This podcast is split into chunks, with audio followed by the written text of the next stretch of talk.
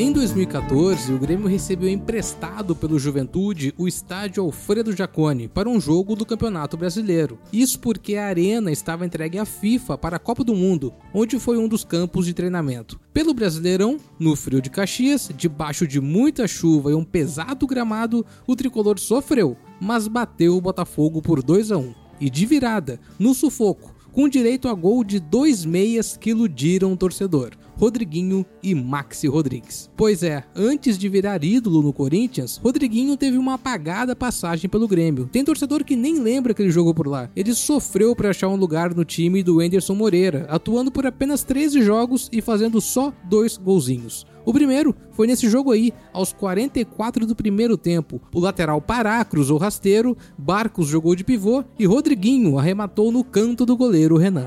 Pará Bressan não dominou, Barcos ajeitou, vem o chute de fora!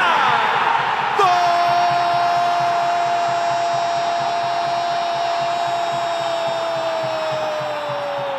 De Rodriguinho, do Grêmio!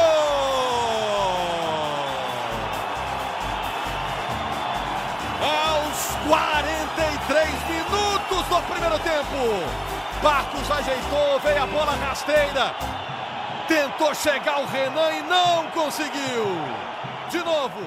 No segundo tempo, Henderson mexeu no time, colocando Zé Roberto e Maxi Rodrigues para dar aquele gás no final. E foi justamente esse aí, o homem que entrava no final para fazer aqueles gols que nunca valiam nada, que fez o gol da virada. E foi um golaço, diga-se de passagem. Werley é zagueiro, mas está lá no ataque, fazendo a jogada com o Zé Roberto.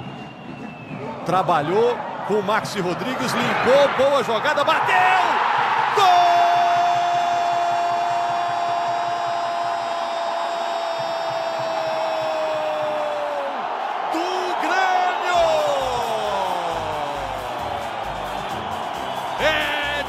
Maxi Rodrigues.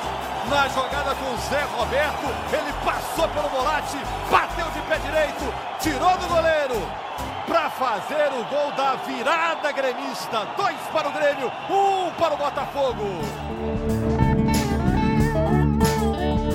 A vitória naquela noite aproximou o Grêmio da liderança do campeonato, mas não adiantou muito, já que terminamos apenas em sétimo. O time que entrou em campo foi Marcelo Groi, Pará, Werley, Bressan e Breno. Ramiro, depois é Roberto e Riveiros. Rodriguinho, depois Maxi Rodrigues, Alan Ruiz e Dudu, depois Edinho. O atacante era Barcos e o técnico Enderson Moreira. Relembrando uma época de vacas magras, eu fui Fred Fagundes e esse foi mais um Grêmio hoje.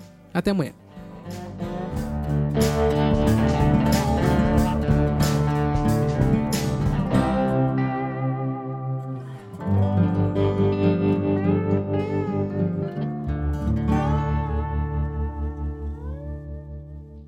Você está ouvindo uma produção Altia Podcasts Criativos.